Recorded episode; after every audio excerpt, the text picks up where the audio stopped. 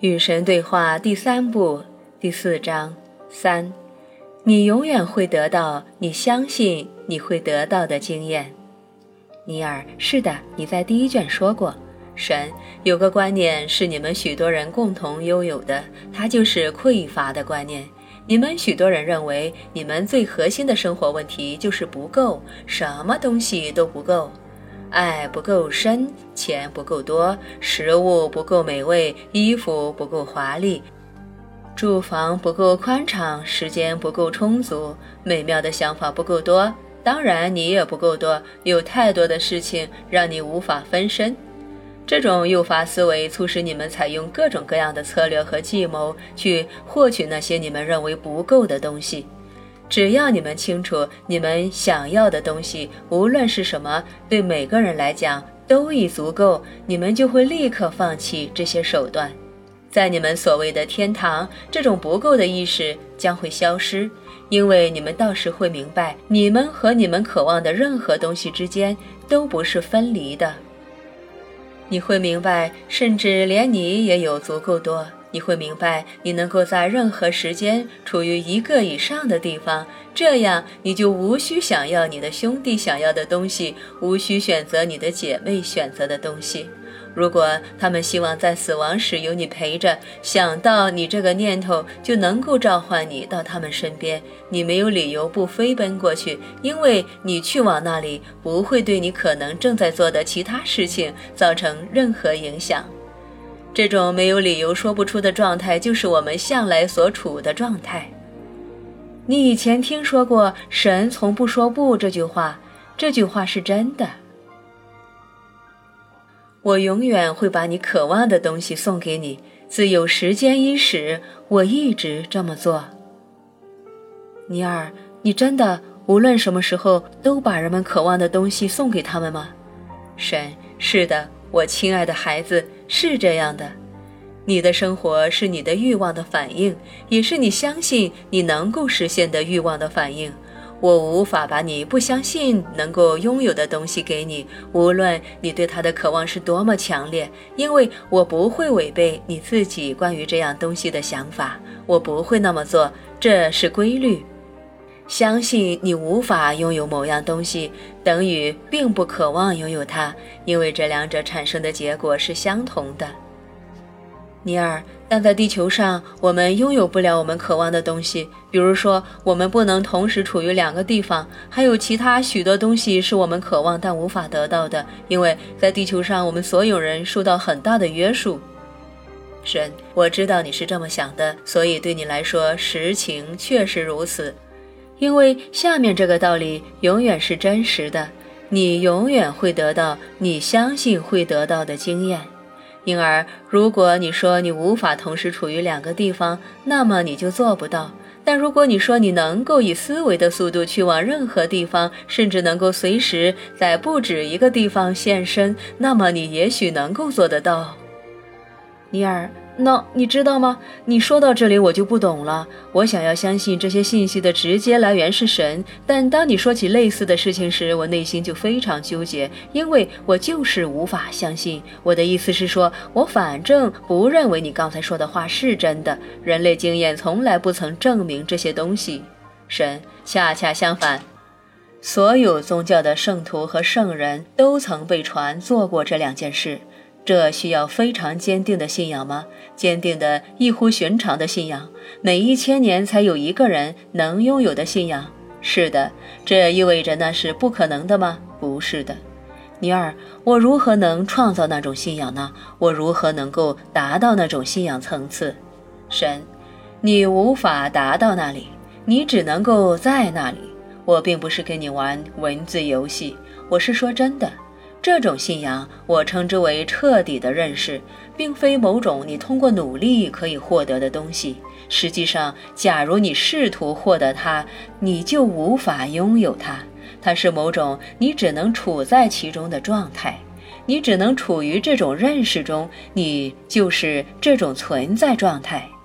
这样的存在状态来自完全的觉悟，它只能来自完全的觉悟。如果你正在寻求变得觉悟，那么你就不可能处于那种状态之中。这好像身高四英尺九英寸的你试图进入身高六英尺的状态。你不可能处于六英尺高的状态，你只可能处在你本身的状态四英尺九英寸。当你长高到六英尺时，你就能处于六英尺高的状态。等到你的身高有六英尺的时候，你就可以做各种六英尺高的人能够做到的事情。等到你处在完全觉悟的状态之中的时候，你就可以做各种处于完全觉悟的状态的人能够做到的事情。因为别试图相信你能够做这些事情，而是要试图进入完全觉悟的状态，然后再也无需信仰，彻底的认识将会展现它的各种奇迹。尼尔，我曾在打坐冥思的时候惊艳到天人合一和完全的觉悟，那种感觉非常美好，让人欣喜若狂。自那以后，我就不停地尝试再次拥有那种经验。我打坐，试图再次拥有完全的觉悟。可惜我再也没有过了。原因就是这个，对吗？你刚才对我说，只要我寻找着某样东西，我就无法得到它，因为我的寻找行为本身正好宣布了我现在尚未拥有它。你在这次对话中始终想要教给我这个道理，神，是的，是的。现在你懂了，你越来越明白这个道理了。这是我们在这里不断的转圈的原因，这是我们总是旧话重提的原因。重复三次、四次，也许五次，你就能够领会。尼尔，好吧，我很高兴我提出了质疑，因为这是个危险的话题。这种你能够同时处于两个地方，或你能够做任何你想做的事情的说法。这种说法会促使人们从帝国大厦楼顶跳下来，同时高声喊着：“我是神，看我呀，我会飞！”神，你最好先处于完全觉悟的状态才去这么做。如果你不得不通过向别人证明你是神来证明你自己是神，那么你并不知道你自己就是神。而这种不知道将会在你的实相中证明其自身。简单来说，你将会摔得粉身碎骨。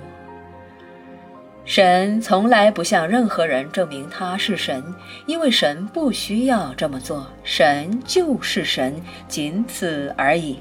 那些知道他们自己与神合一，或者内心惊艳到神的人，并不需要，也从不会证明给任何人，更不用说他们自己看。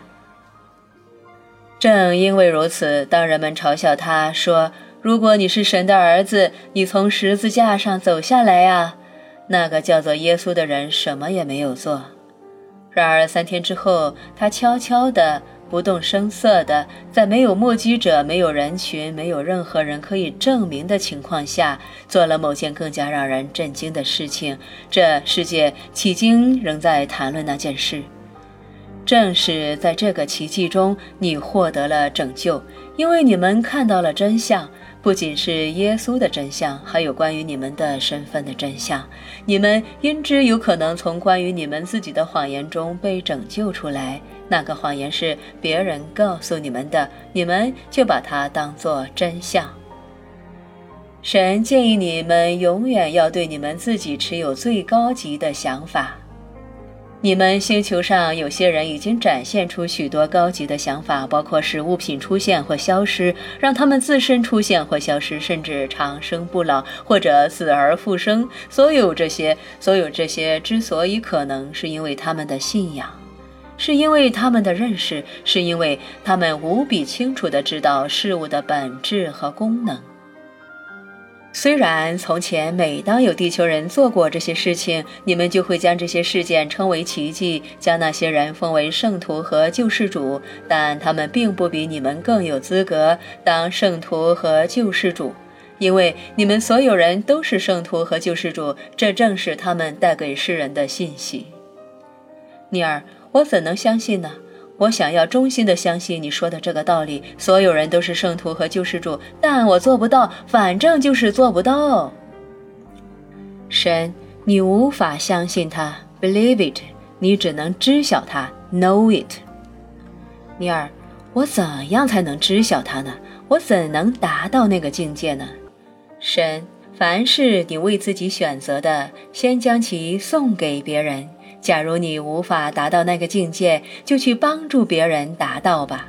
告诉别人他们已经达到那个境界，为之赞扬他们，为之尊敬他们。这就是巫师的价值所在。巫师的重要作用就在这里。在中国，“巫师”这个词富有许多负面能量，它几乎变成了贬义词。巫师简直是江湖骗子的同义词。信奉巫师被视为放弃自己的力量。